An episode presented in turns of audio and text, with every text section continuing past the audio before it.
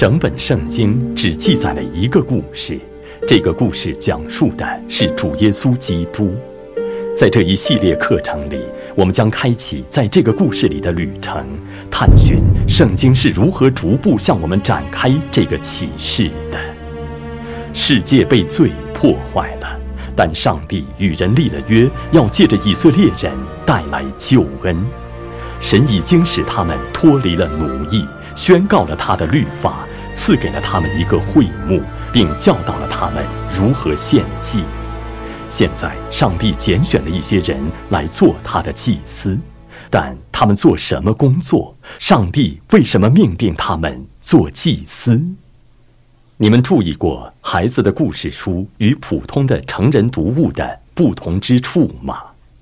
孩子的书常常是色彩鲜艳的图画占据了页面的大部分，只有底部有几个简单的字。与之形成对比的是，成人的书往往是一页接一页印满了密密麻麻的字，只有少数几幅画或没有图画。这是解释旧约时代的礼仪体系的特征的另一种方式，那是上帝赐给未成年人的生动的图画书。那些色彩鲜艳的画面，传达了上帝关于将要到来的基督及其作为的启示。但当基督到来了，人们因此受到了充分的光照，有了充分的认识之后，旧约的礼仪这本图画书就被上帝在新约里面成熟而充分的启示代替了。我们在这一课中继续探讨旧约时代的礼仪，讲完会幕、献祭、祭司这三个密切相关的主题，它们共同组成一个整体。祭司是什么人？他们在以色列的职责是什么？亚伦和他的后裔与基督有什么关系？祭司们进行哪些侍奉工作？那启示了什么福音信息？旧约时代礼仪性的节期教导了什么神学真理？他们与上帝所漠视的救赎故事有什么关系？新约时代的信徒在哪里可以找到他们的大祭司？这对于基督徒来到上帝面前的道路有什么影响？我们已经看到罪阻隔了来到上帝面前蒙恩的道路，所以需要做什么事？要获得来到上帝面前的道路，必须有什么？答案包括两方面：需要一个祭物和一位献祭者。我们在前一课中已经探讨了前者即祭物。在这一课中，我们将专注于学习第二方面祭司的必要性。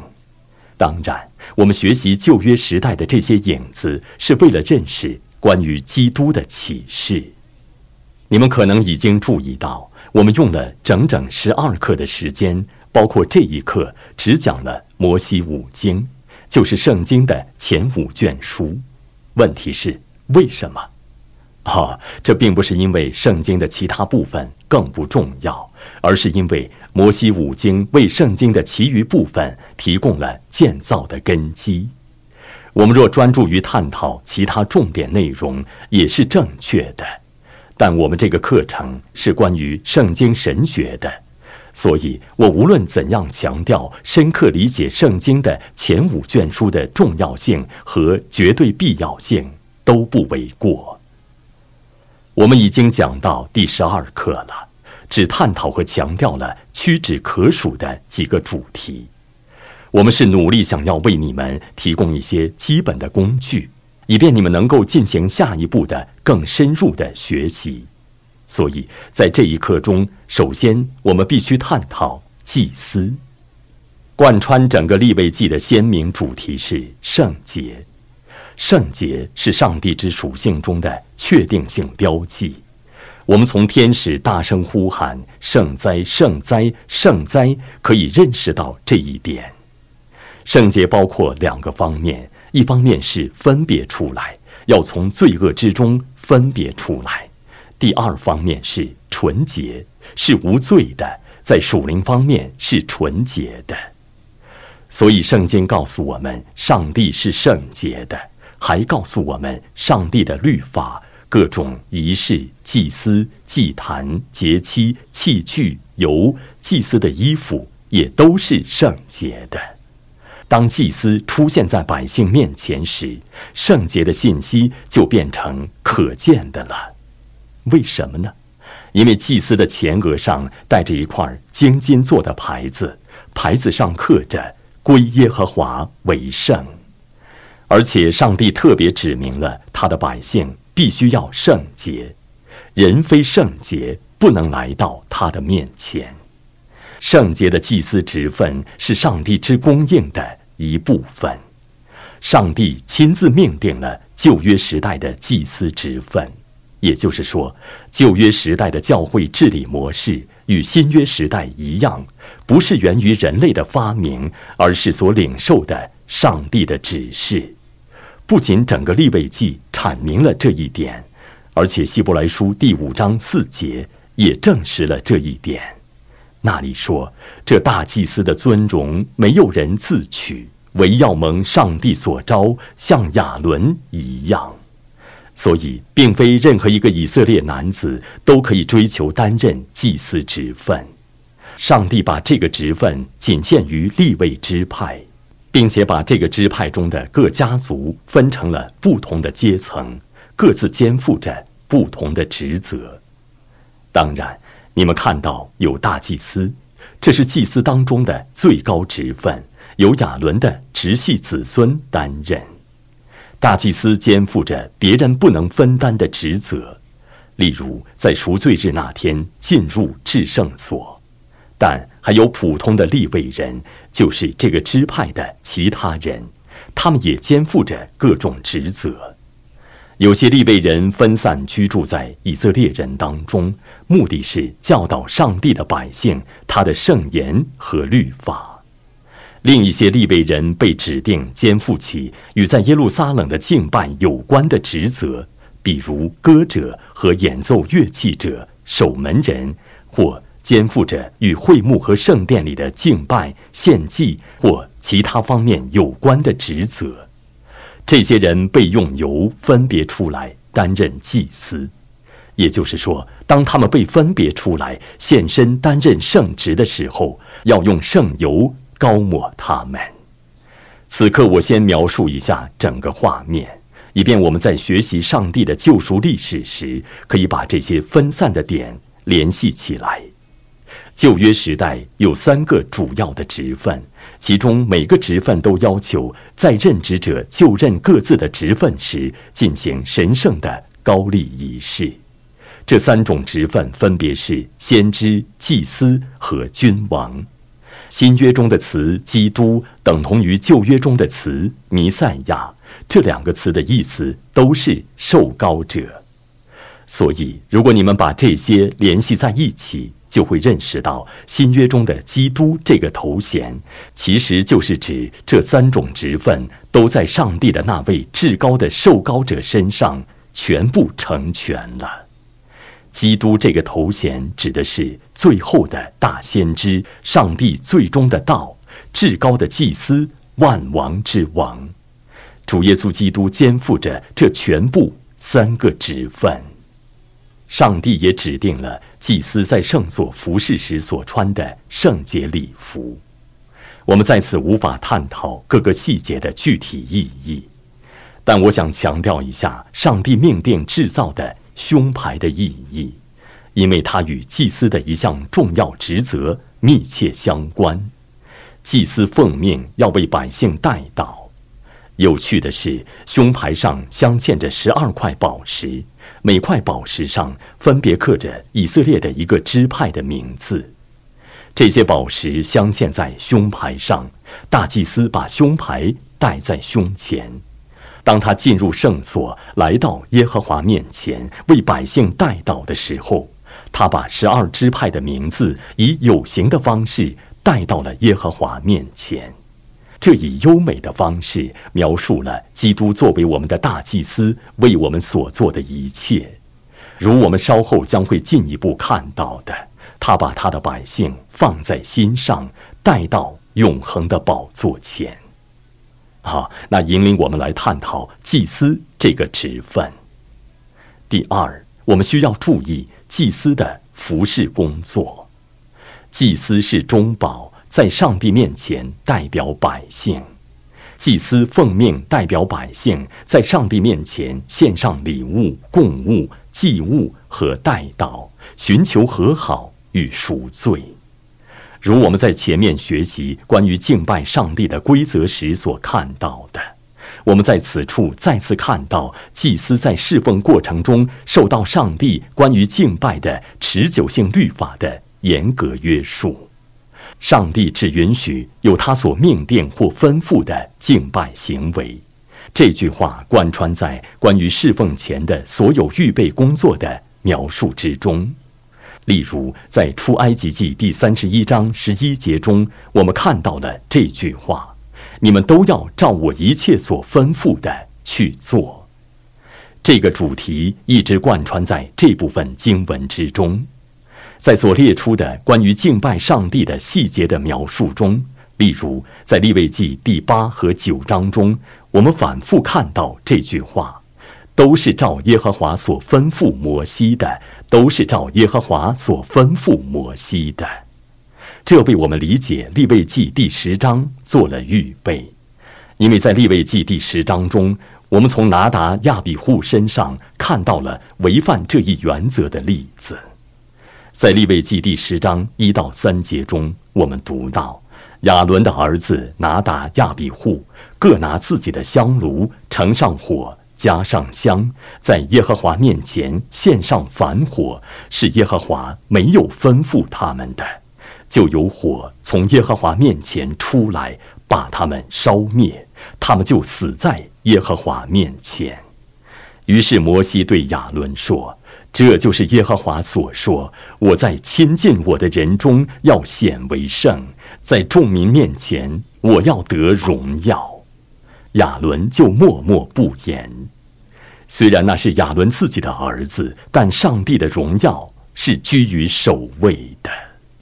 哦，这对于后来历史中的人，对于今天的人都仍然是一个教训。在敬拜行为中的一切细节上，我们都必须只遵循上帝在他圣言中明确的命令。在新约时代，你们想一想，应当如何读上帝的圣言，如何宣讲上帝的圣言，如何祷告、唱诗，如何施行圣礼、洗礼等等。那么，上帝在旧约时代的礼仪敬拜中命定了什么？他有什么指示？我们从这些启示中可以得到什么神学教导？哦，我们只能强调几个例子。除了每日早晚的献祭以及百姓们每日带来的祭物之外，上帝还命定了要在一些特殊的圣日献祭。他要求以色列所有的男子一年三次到耶路撒冷去，依次过逾越节、五旬节和祝棚节。圣经说他们这样做是为了朝见耶和华，这是圣经的原话。这句话对于圣经的其余部分而言很重要。他们这样做是为了朝见耶和华。上帝还命定了他们去耶路撒冷朝见他时，应当唱的一组特别的诗歌，我们称之为上行之诗，即诗篇第一百二十篇至一百三十四篇。我们将要简要的探讨一下这些节期，用于讲解第一个和最后一个节期的时间可能略微多一些。旧约时代的第一个神圣的礼仪性节期是逾越节。我们在前面的课程中讲到，出埃及时曾经提到过这个节期，逾越节和与之相连的除教节是在出埃及记第十二章中设立的。我们在立位记第二十三章四到八节中可以读到更多相关的内容。上帝在以色列人出埃及的时候命定了这个节期。他吩咐以色列人以后继续守这个节期，以纪念他们在出埃及时得救，脱离了埃及人的奴役。所以，这个节期的起源与十灾有关系。你们应当记得，那时上帝说要除灭每家头生的男子，除非他们把逾越节羔羊的血抹在门楣上。那天夜晚，上帝越过了有血保护的人家。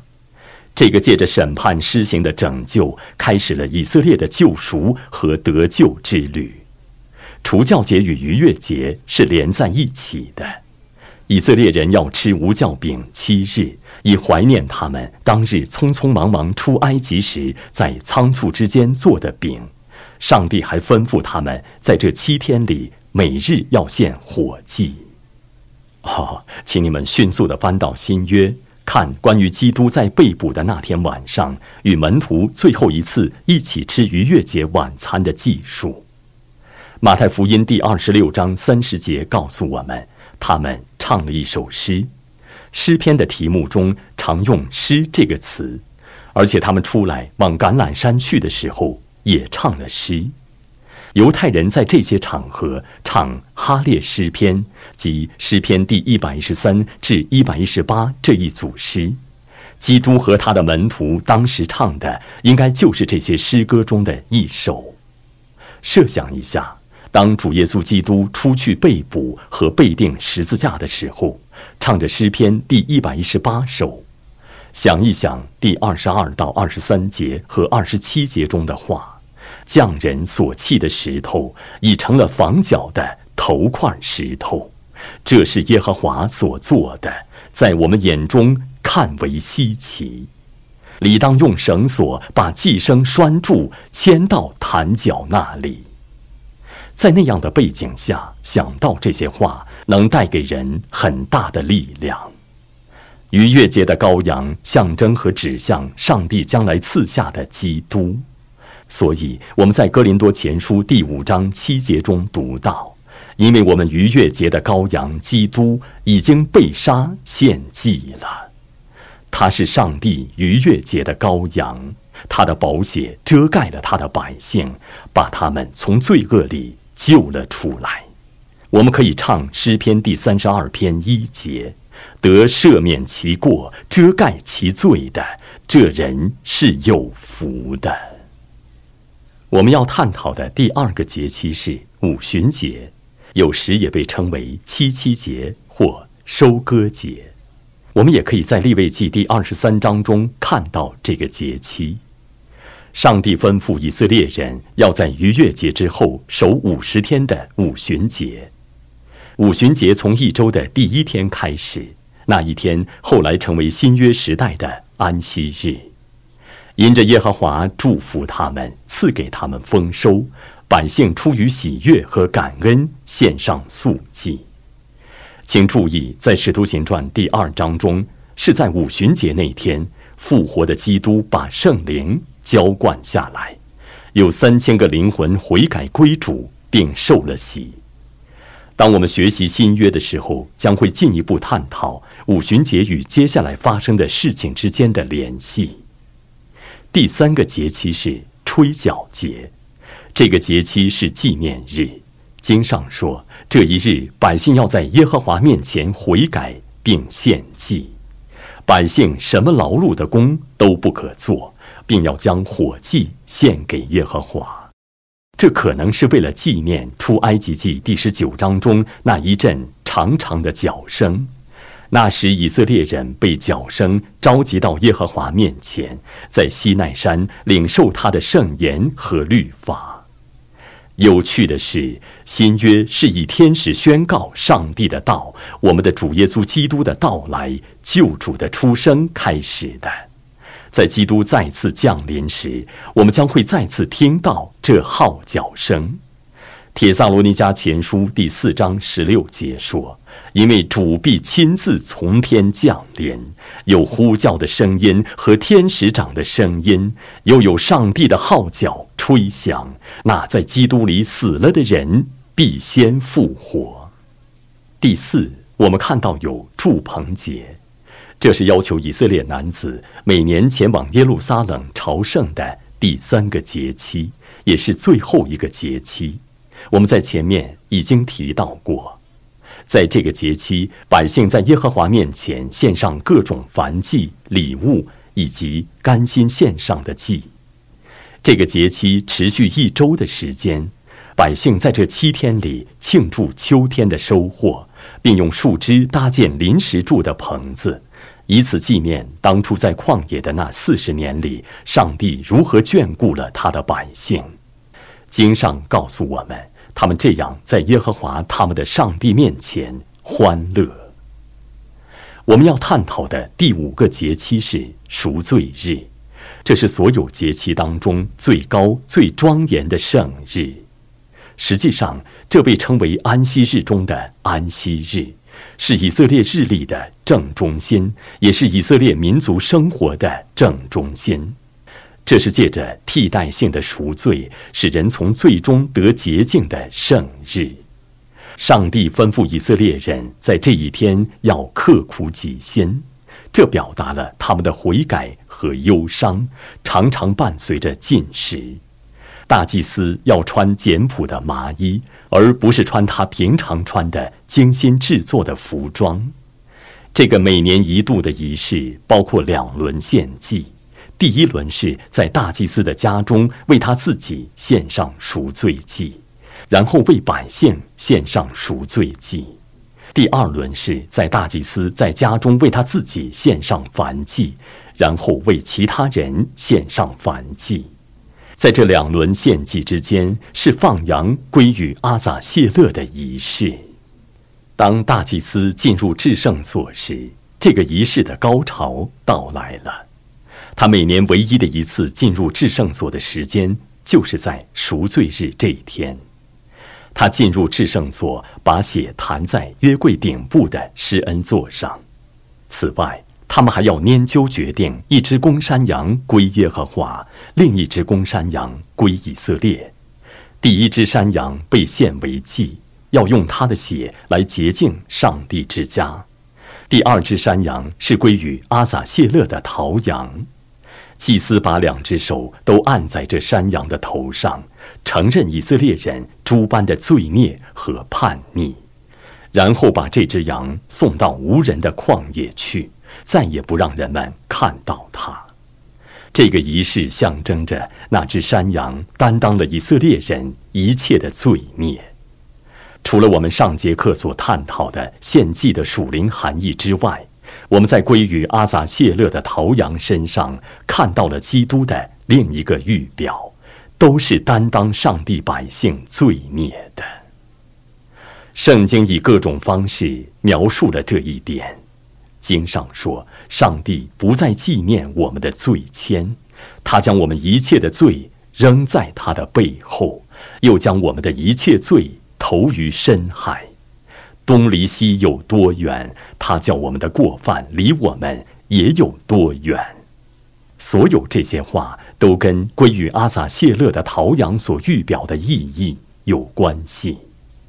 赎罪日象征着上帝提供了赎罪祭，使人与上帝和好，能够来到上帝面前蒙上帝悦纳。我们没有探讨关于这些节期的所有细节。但你们可以看到，上帝让他们充满了馨香的福音真理，并指向他们在主耶稣基督里的实现。那带领我们来看第三点：完美的祭司。罪恶的人如何能够来到圣洁的上帝面前呢？答案是借着上帝所命定的祭司献上蒙他悦纳的祭，这在基督里以美好的方式实现了。想一想，这二者是如何在基督里联合在一起的？基督既是被献上的祭物，也是献祭的祭司，二者在它里面联合在一起。希伯来书第七章二十七节说：“他不像那些大祭司，每日必须先为自己的罪，后为百姓的罪献祭，因为他只一次将自己献上，就把这事。”成全了。第十章十二节说：“但基督献了一次永远的赎罪祭，就在上帝的右边坐下了。基督把自己当作祭物献上，并为他的百姓代祷。海德堡教理问答主日十二第三十一问谈到，基督也是我们唯一的大祭司，一次献上他的身体，救赎了我们，并且永远活着，替我们向上帝不住的代求。威斯敏斯德小教理问答第二十五问也做了同样的阐述。希伯来书详细的阐述了基督的祭司职分远远高于亚伦的祭司职分，如我们在第七课中所看到的，基督是照着麦基喜德的等次做祭司，不同于立位支派的祭司。属地的祭司、祭司的侍奉以及礼仪性的节期和仪式所象征的意义，都在基督里实现了。所以在新约教会中，他们已经被完全废除了、摒弃了。基督教会不应当再有属地的祭司、祭袍、祭坛、香料和旧约时代的圣日，比如逾越节、五旬节以及进行礼仪性敬拜的其他东西。所有这一切都会减损或冒犯基督自身的卓越荣耀。格罗西书第二章十七节说：“这些事原是后世的影儿，那形体却是基督。基督是上帝和人之间的唯一中保。新约时代的圣所和至圣所不再是地上的会幕或圣殿中的一个房间。现在我们拥有真正的圣所，它就在我们的大祭司所在之地，在天堂里。”希伯来书第四章十四节说：“我们既然有一位已经升入高天尊荣的大祭司，就是上帝的儿子耶稣。新约时代的敬拜不再包括属地的象征物，那些东西已经毫无价值了。我们的敬拜是以天堂为中心的，因为我们的敬拜就是在诸天之中进行的。”虽然新约时代的敬拜从形式上来说比旧约时代更简单，但却具有更大的多的荣耀，因为它每周发生在天堂之中。那时，上帝的百姓在基督所做的宝座前聚集在一起，有圣灵与我们同在，有圣灵的大能在我们中间。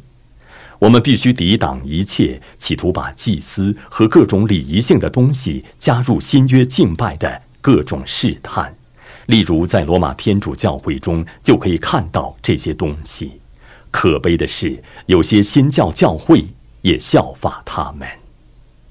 基督一直是他百姓的大祭司，直到永远，他不住地为他们代求，满怀怜悯和慈悲之心。为他们代祷，《希伯来书》第二章十八节说：“他自己既然被试探而受苦，就能搭救被试探的人。”《希伯来书》第四章十五节说：“因为我们的大祭司并非不能体恤我们的软弱，他也曾凡事受过试探，与我们一样，只是他没有犯罪。”我们在出埃及记第十九章六节中读到。上帝对他的百姓说：“你们要归我做祭司的国度，为圣洁的国民。”这些话你要告诉以色列人。以色列人借着利未人担任的祭司，知晓了他们作为一个民族，如何能够借着祭司的服饰来到上帝面前。当然，这在新约时代已经实现了。如我们在信徒皆祭司这一教义中所看到的，我们在彼得前书第二章九节中看到了对新约时代的外邦教会所说的话：“唯有你们是被拣选的族类，是有君尊的祭司，是圣洁的国度，是属上帝的子民。要叫你们宣扬那招你们出黑暗入奇妙光明者的美德。”启示录第一章六节说：“又使我们成为国民，做他父上帝的祭司。”我们所学习过的旧约时代的这些材料，使我们能够明白这一概念。每一个信徒都可以直接来到上帝面前，来到至圣所，不需要地上的祭司或中保。希伯来书第四章十六节说：“所以我们只管坦然无惧的来到施恩的宝座前，为要得连续蒙恩惠，做随时的帮助。”信徒们不再献上流血的祭物，但我们确实把自己的全部生命都献给基督。罗马书第十二章一节说：“所以弟兄们，我以上帝的慈悲劝你们，将身体献上，当作活祭，是圣洁的，是上帝所喜悦的。你们如此侍奉，乃是理所当然的。”总之，这一刻结束了我们对圣经的前五卷书的简要探讨。上帝搭救以色列人脱离了为奴之家，使他们成为了一个民族，赐给了他们在会幕中的献祭和祭司职分，那象征着上帝与他们同在，以及他们来到上帝面前的方式。但以色列人仍然在荒无人烟的旷野里，他们还没有达到上帝应许给他们的地方。在下一课中，我们将要探讨上帝关于应许之地及其所象征的产业的启示之中所包含的神学。我们希望你们已经因我们在这一课中所探讨的内容而受到鼓舞。下次继续跟罗伯特·麦克利牧师一起踏上学习之旅，更深入地研究圣经神学，并问这个问题：应许之地如何预表了救恩？